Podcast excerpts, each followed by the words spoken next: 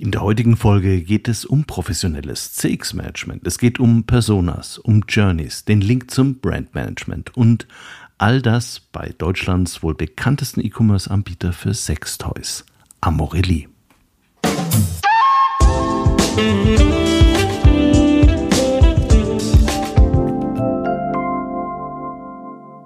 Hallo und herzlich willkommen zu einer neuen Folge von CX Talks. Ich bin Peter Pirner und ich verspreche dir heute eine extrem unterhaltsame und inhaltsreiche Folge. Schön, dass du dabei bist. CX Talks wird diesen Monat unterstützt von MoveXM, einer Software-as-a-Service-Lösung für CX-Management, made, managed und gehostet in Deutschland. Internationale Konzerne wie VW oder BMW und mittelständische Unternehmen nutzen passgenaue Systeme von MoveXM, um automatisiert Kundenfeedback an allen Touchpoints der Customer Journey zu erfassen. Dank des großen Funktionsumfangs und zahlreicher Schnittstellen integriert sich MoveXM nahtlos in jede Systemlandschaft. Umfangreiche Service, Trainings und Beratungsleistungen sorgen für eine schnelle Implementierung und effektive Kundenfeedback-Programme. Zukunftssicherheit wird dabei großgeschrieben. Mithilfe von KI hat MoveXM nicht nur Analysen und Insights auf das nächste Level gehoben, sondern auch innovative Features im Bereich Kundenservice zur Steigerung der Produktivität entwickelt. Das führt nachweislich zu noch größerer Zufriedenheit von Kunden und Mitarbeitern. Alle weiteren Informationen hierzu findest du auf www.movixm.com und der Sponsorenseite von CX Talks. Sex Cells heißt es ja, und die Erfolgsgeschichte von Amorelie scheint das zu bestätigen. Die beeindruckende Gründerpersönlichkeit Lea Sophie Kramer war das unternehmerische Gesicht. Nach ihrem Ausstieg ist sie heute unter anderem auch Podcast-Host. Das gibt schon mal Pluspunkte. Sie und der erotische Weihnachtskalender reichweitenstark auf Pro7 beworben, waren das, was ich mit Amorelie verbunden habe. Dazu eine cleane Website mit Produkten, deren Anwendungsbereich zumindest meine Fantasie zuweilen überfordert. Sex Cells, aber nicht als Selbstläufer. Hinter Amorelie steckt ein ausgeklügeltes Marken- und Customer Experience Konzept. Das hat sich zwar in den letzten zehn Jahren etwas verändert, aber es bleibt in sich stimmig und geht einfach nur mit den Kundenanforderungen mit. Amorelie ist also aus Marketing CX und Management-Sicht ein höchst interessanter, erfolgreicher Praxisfall. Eine Geschichte, die ich gerne erzählen wollte. Mit Inga Bohn, Head of Brand und Customer Centricity, hatte ich einen Kontakt in meiner persönlichen LinkedIn-Bubble. Inga war gleich meine Wunschkandidatin, denn die Kombination von Brand und Customer Centricity findet sich ja selten und ist eigentlich in meinem Verständnis ein Glücksfall für ein Unternehmen und den Rolleninhaber. Als ich Inga Bung kontaktierte, war da aber zunächst eher Schweigen die Antwort. Irgendwann hatte sich Inga dann von der Seriosität von CX Talks selbst überzeugt. Letztendlich kam dann schnell die Zusage zustande. Schon unser Vorgespräch dauerte viel länger als geplant, weil wir uns intensiv über neue Methoden und Ideen aus dem CX-Umfeld unterhielten. Inga ist Vollprofi in dem Bereich und zudem mit viel Charme und Humor ausgestattet. Es war ein wunderbares Vorgespräch und ein spannendes Interview. Viel Spaß bei unserem Ausflug in die Welt der Sextoys.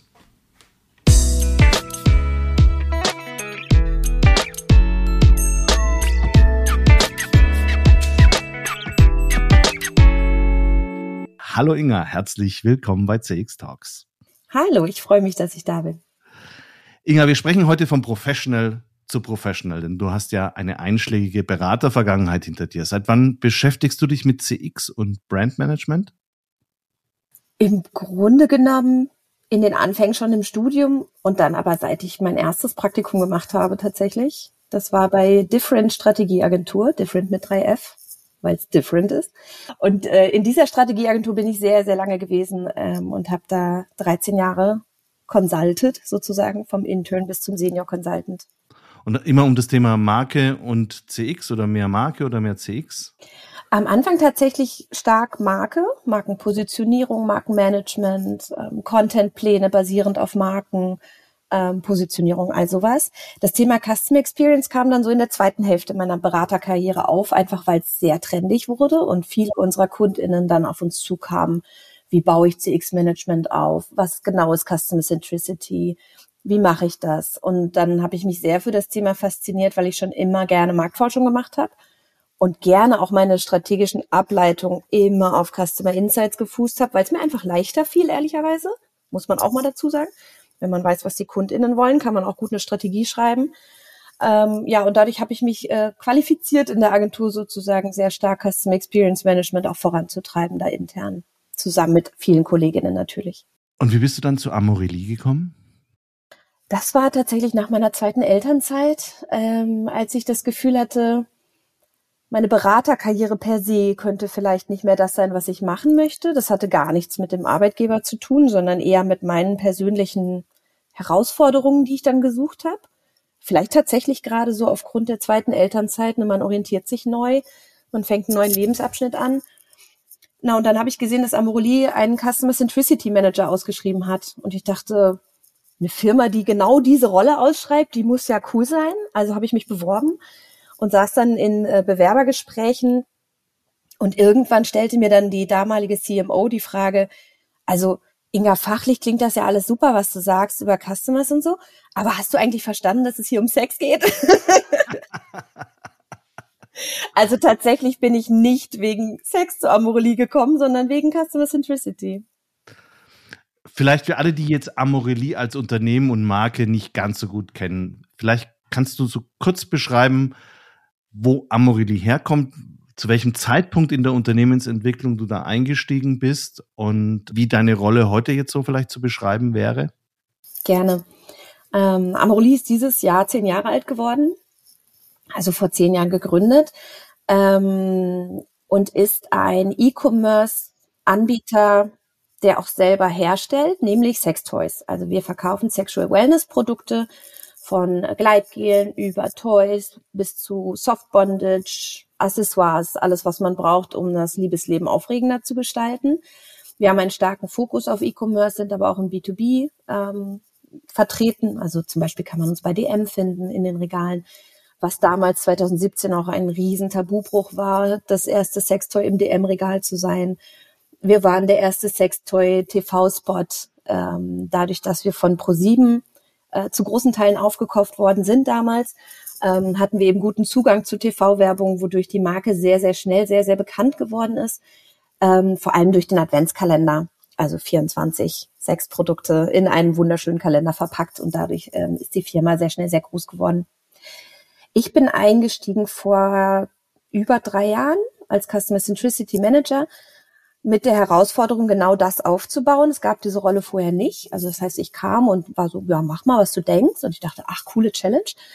Hab das dann gemacht für gute zwei Jahre und habe dann tatsächlich gedacht, ach, jetzt habe ich vieles etabliert, viele Methoden stehen, äh, viele KollegInnen wissen, was ich tue und machen mit und haben Bock. Da habe ich tatsächlich dann geguckt, was kann ich jetzt als nächstes machen und dachte dann, gut, back to the roots, Brand Management. Das Team war führungslos zu dem Zeitpunkt also habe ich quasi mich beworben, äh, das Brand-Team mit zu übernehmen und verantworte jetzt beide Bereiche, Brand Management, Brand Marketing und Customer Centricity.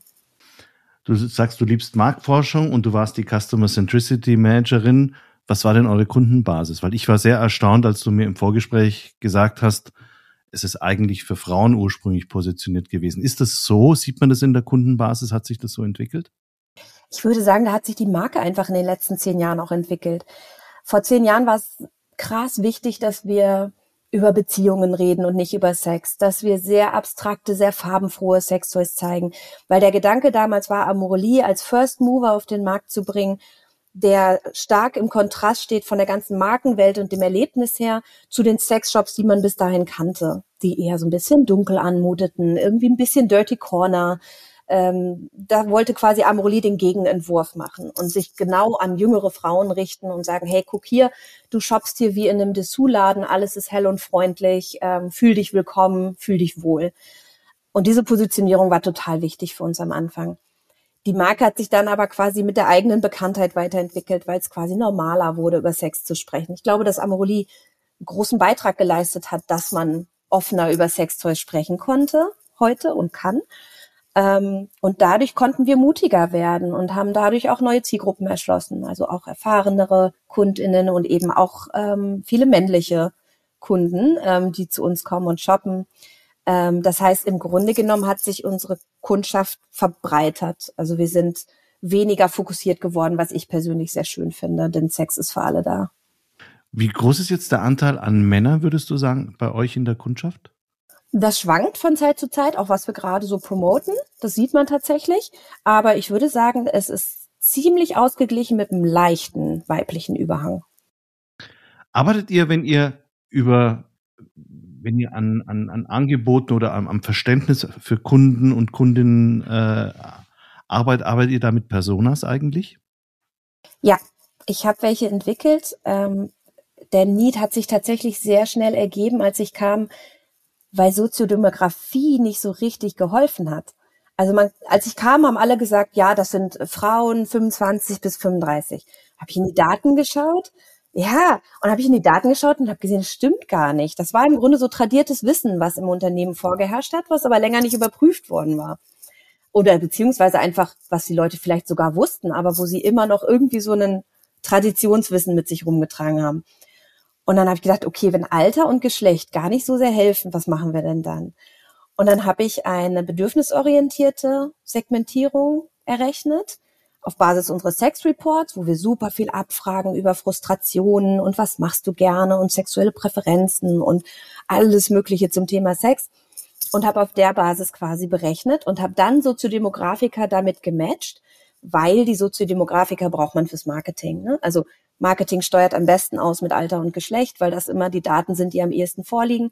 Das heißt, ich habe dann quasi meine Bedürfnispersonas, die Segmente gematcht mit Soziodemografika und daraus Personas entwickelt. Wenn ihr dann doch im Vergleich dazu schon relativ viele Daten sowieso habt, weil ihr ja auch regelmäßig Reports macht zu dem Markt, hat sich denn der Markt an sich in den letzten zehn Jahren sehr verändert. Also nicht nur das, was bei euch dann angekommen ist an Kundinnen, sondern eben auch, was generell in dem Markt passiert ist. Hat sich da was verändert, worauf ihr dann mit eurem Markenversprechen reagieren musstet? Ja, ich würde sagen, die Altersgruppen haben sich doch verbreitert. Ähm, ich glaube, es gab einfach ältere Generationen, die beim Thema Sex eventuell auch noch anders aufgewachsen sind die sich quasi dann durch die neuere Popkultur dann auch damit in Verbindung kamen. Alleine, weiß ich nicht, Fifty Shades of Grey und Sex in the City und alles, was groß wurde. Ich glaube, dadurch sind auch noch mal ältere Generationen auf das Thema gekommen und haben sich da noch mal stärker geöffnet. Und was man natürlich sieht, ist, dass in zehn Jahren natürlich das Erfahrungslevel der Leute zugenommen hat insgesamt. Also die Verbreitung der Sextoys, wer alles welche zu Hause hat, wie viel die Leute darüber wissen, ähm, da haben sich natürlich auch Dinge verschoben, dadurch, dass wir jetzt zehn Jahre aktiv im Markt sind und nicht nur wir, sondern natürlich auch noch andere Firmen. Wie ist denn heute euer zentrales Markenversprechen als Amorelli? Unser zentrales Markenversprechen, wir nennen es Purpose intern, natürlich äh, ganz modern, ist äh, Sexually Fulfilled Humans Everywhere. Das heißt, ähm, wir haben eine Repositionierung hingelegt von Happy Relationships hin zu Sex und Sexual Satisfaction. Das heißt, ähm, was wir heute als Marke in uns tragen, ist deutlich selbstbewusster, deutlich direkter. Unsere Bildsprache ist anregender geworden, würde ich sagen. Also stärker Fotografie, die wie so eine Art Kopfkino funktioniert, ne? dass ich direkt was sehen kann, dass Leute miteinander Spaß haben und nicht irgendwie kichernd auf dem Sofa sitzen. Ähm, wir sind viel weniger pastellig geworden als früher. Also wir können heute als Marke selbstbewusster direkt über Sexual Satisfaction sprechen. Ich liebe dieses Interview so, weil wir so systematisch durch alles durchgehen können. Also wir haben jetzt den Purpose und jetzt übersetzen wir das in die Customer Experience, die ihr dann nämlich abliefern müsst. Und weil ich weiß, dass ihr ganz viel, dass gerade du ja auch ganz viele Techniken und Methoden schon im Vorfeld angewendet habt, würde ich jetzt auf ein paar Dinge eingehen wollen, die ich sehr wichtig finde, dass das Unternehmen halt einfach ein gutes Verständnis dafür haben müssen. Das erste ist natürlich die Customer Journey. Und die Customer Journey eurer Kundinnen und Kunden beginnt ja äh, nicht erst in dem Augenblick, wo sie aufschlagen bei euch auf der Webseite, im Shop oder beim DM. Wie analysiert ihr Customer Journeys von Kunden und was sind da so eure wichtigsten Erkenntnisse draus?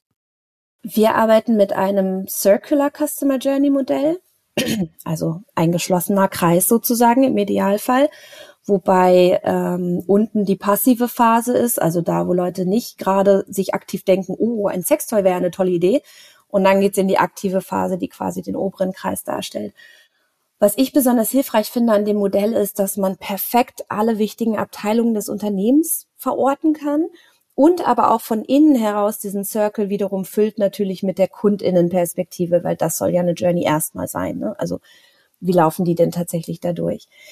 Wir haben als Anbieter oder als Branche, würde ich sagen, die große Herausforderung, dass es natürlich auch Frustrationen geben kann. Ne? So ich habe gerade das Gefühl, mein Sexleben ist nicht aufregend genug. Das kann natürlich eine Motivation sein, um eine Customer Journey zu starten. Es ist aber allgemein eher so, dass die Menschen ihr Sexleben als gut empfinden und als zufrieden damit sind. Das heißt, was unser erster, erster, allerwichtigster Job ist, überhaupt Awareness dafür zu schaffen, dass Sextoys einen trotzdem weiterbringen können, auch wenn ich eigentlich schon zufrieden bin mit meinem Sexleben. Wir nennen das bei uns intern die Unknown Unknowns. Also ich weiß nicht, was ich nicht weiß. Und dieses Gefühl, diese Unknown Unknowns bei den KundInnen zu triggern, das ist quasi auch einer der Hauptjobs, damit so eine Journey überhaupt erstmal losgeht. Jetzt bin ich als Mann, habe ich natürlich, liegt mir das, es liegt mir einfach auf der Zunge.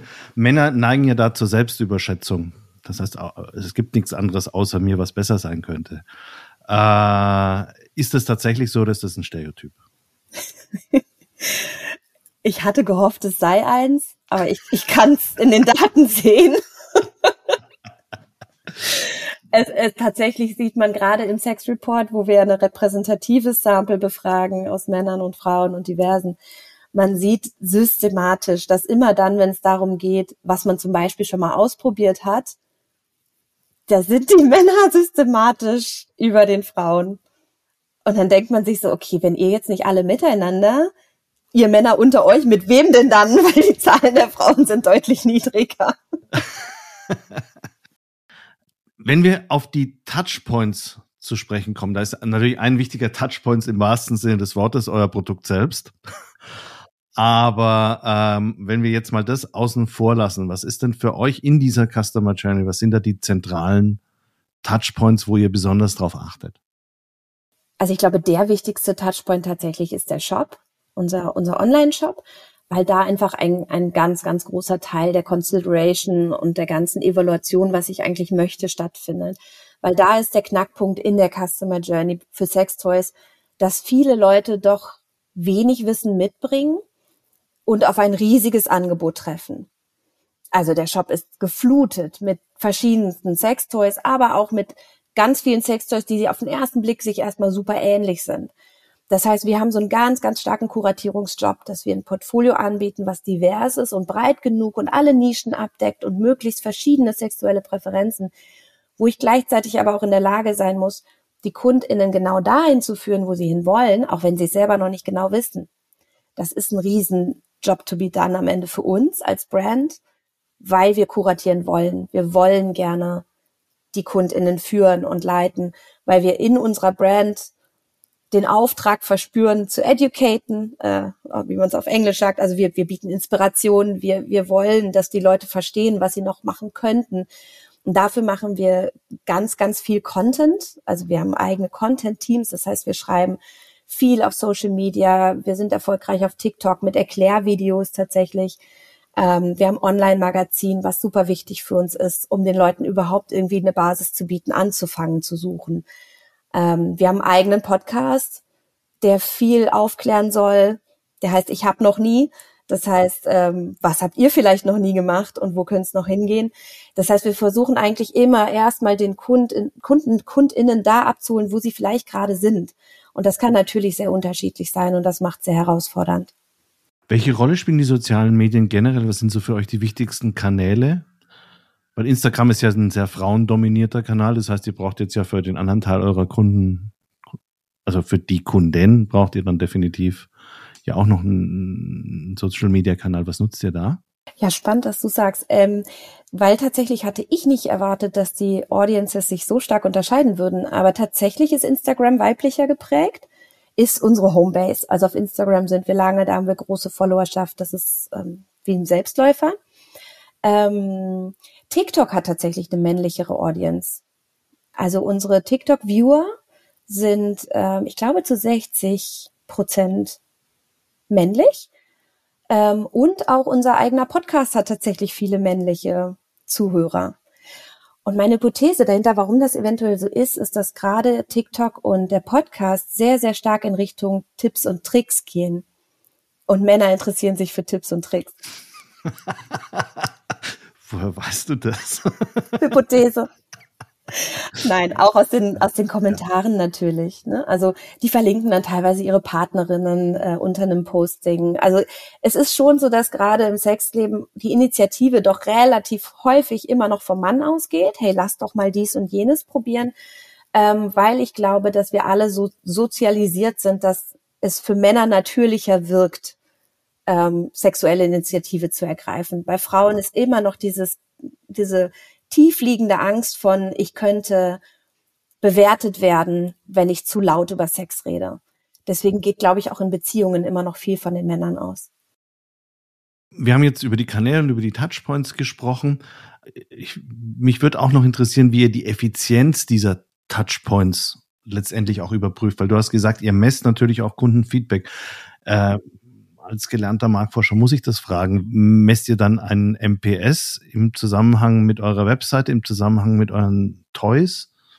Ich mache ja immer den Witz, kein Mensch würde hinterher nach einer Liebesnacht fragen, würdest du meinen Partner weiterempfehlen? Auch schön, die Vorstellung. Ja, ja, aber es ist MPS in der, im Kontext. Also wir, wir messen, ähm, wir messen den NPS aktuell nach dem Checkout online. Also auf der Checkout Success Page, ne, hey, du hast gerade bei uns eingekauft, würdest du bitte kurz an der Survey teilnehmen? Diese Checkout Survey ist insgesamt für mich super wichtig, weil ich da ganz spontan Fragen einpflegen kann und eine Art Stimmungsbild generieren kann in zwei Wochen. Das ist super. Und da frage ich laufend den NPS ab. Also quasi ist das natürlich Selbstselektion. Ne? Also alle, die sagen, okay, ich nehme teil an der Survey und ich beantworte diese Weiterempfehlungsfrage, die habe ich dann in meiner NPS-Auswertung. Und NPS soll man ja nicht messen, ohne ihn zu managen. Andersrum, was man nicht misst, das managt man nicht. Also das heißt, das Managen des NPS, das findet im sogenannten Customer Feedback Network statt. Das ist eine Routine, die ich aufgesetzt habe, schon relativ am Anfang, als ich zu Amorli kam. Das ist eine Gruppe aus sogenannten Ambassadors aus verschiedenen Abteilungen, die mit dem Kunden zu tun haben. Also Marketing, ähm, französisches Marketing, Customer Care, äh, On-Site und UX, alle Abteilungen, die und natürlich Produkt, ähm, also alle, die wirklich direkt die Customer Experience beeinflussen in ihren Rollen.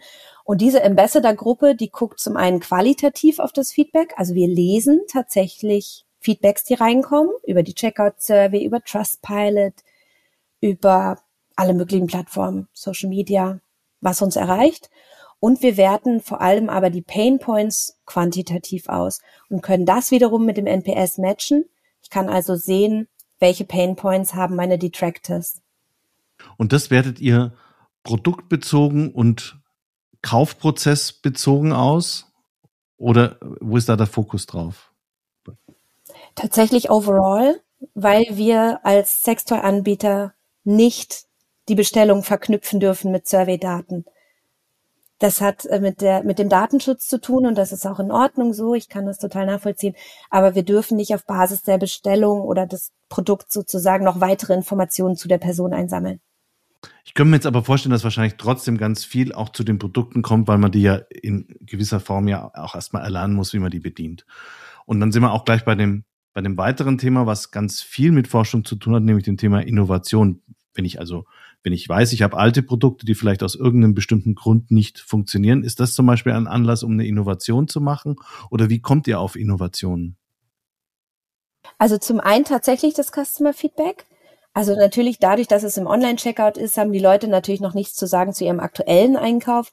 Aber alle die, die schon vorher bei uns eingekauft haben, die schreiben natürlich auch was. Oder sie schreiben was zu ihrem Auswahlprozess, also was sie gesucht haben eigentlich. Ähm, also da lernt man tatsächlich auch eine Menge draus, ne? auf welche Informationen die Leute eigentlich suchen. Das machen wir. Und wir haben eine eigene Designabteilung.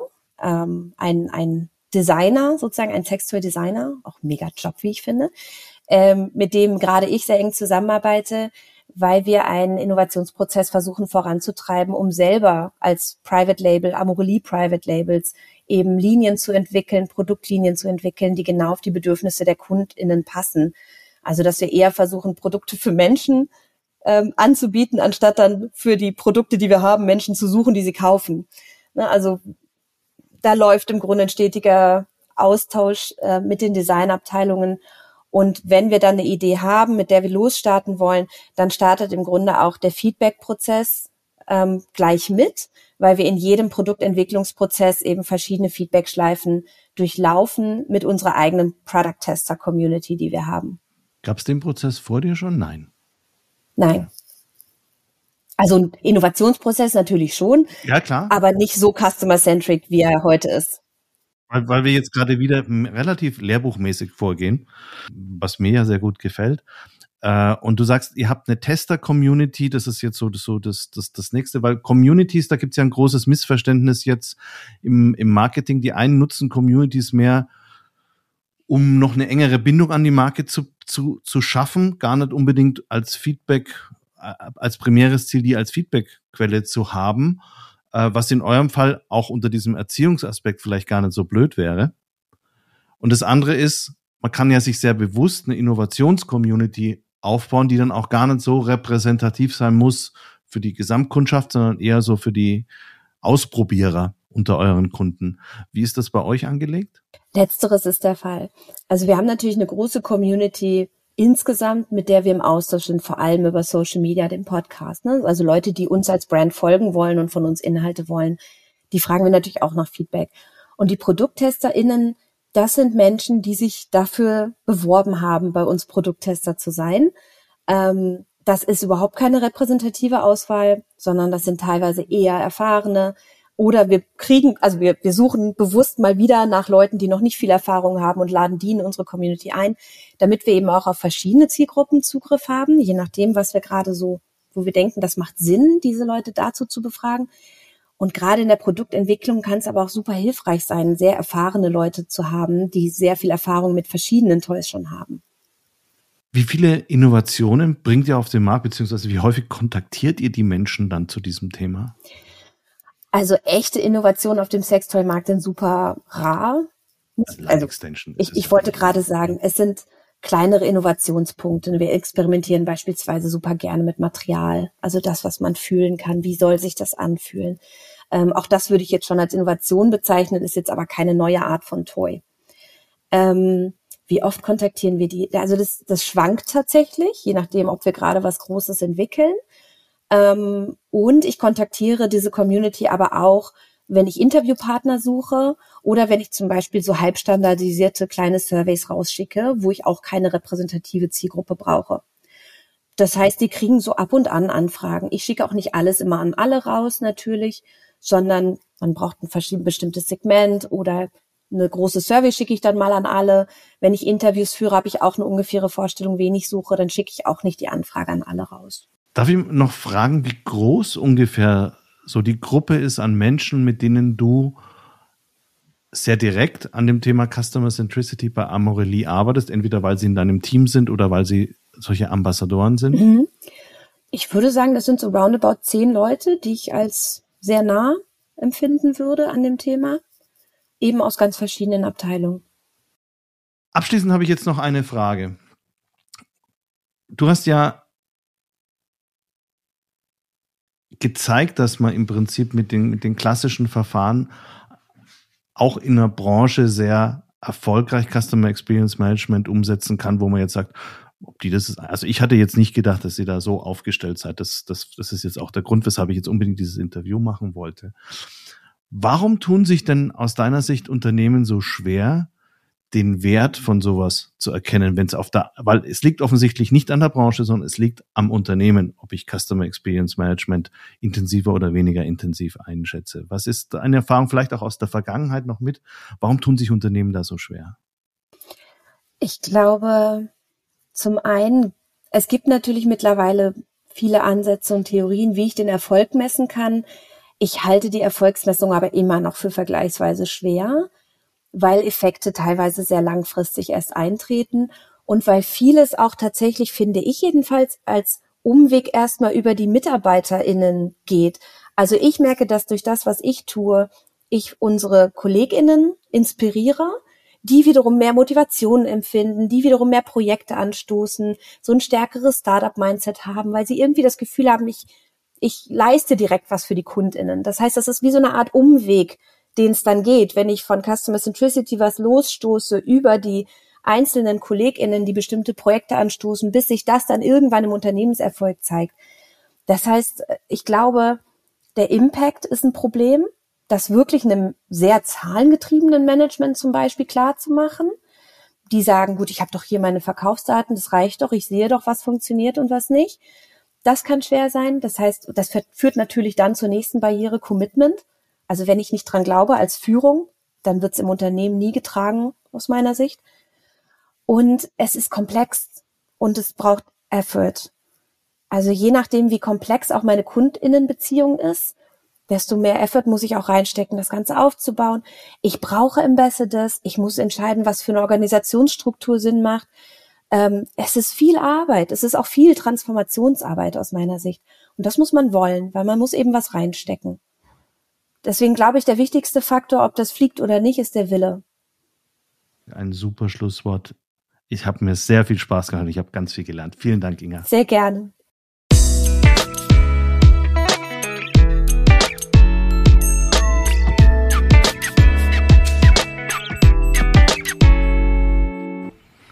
Das war Inga Bohn, Head of Brand and Customer Centricity bei Amorelie. Deutschlands bekanntesten E-Commerce-Anbieter von Sextoys. Auch dieses Praxisbeispiel zeigt, Customer Experience Management kann in jedem Unternehmen zu besseren Ergebnissen führen. Die eingesetzten Tools sind das Basishandwerk, egal in welcher Branche. Entscheidend ist, was man mit ihnen macht, denn der Erfolg von Unternehmen beruht letztendlich fast immer auf der professionellen Arbeit in allen Unternehmensbereichen. Falls du diese Episode spannend gefunden hast, teile sie doch mit einem Freund oder Kollegen, der sich ebenfalls für das Thema interessiert. Oder gib CX Talks eine positive Bewertung bei Apple, Spotify, YouTube oder den vielen anderen Kanälen, auf denen CX Talks gehört werden kann. Und in jedem Fall freue ich mich, wenn du auch bei der nächsten Folge wieder mit dabei bist.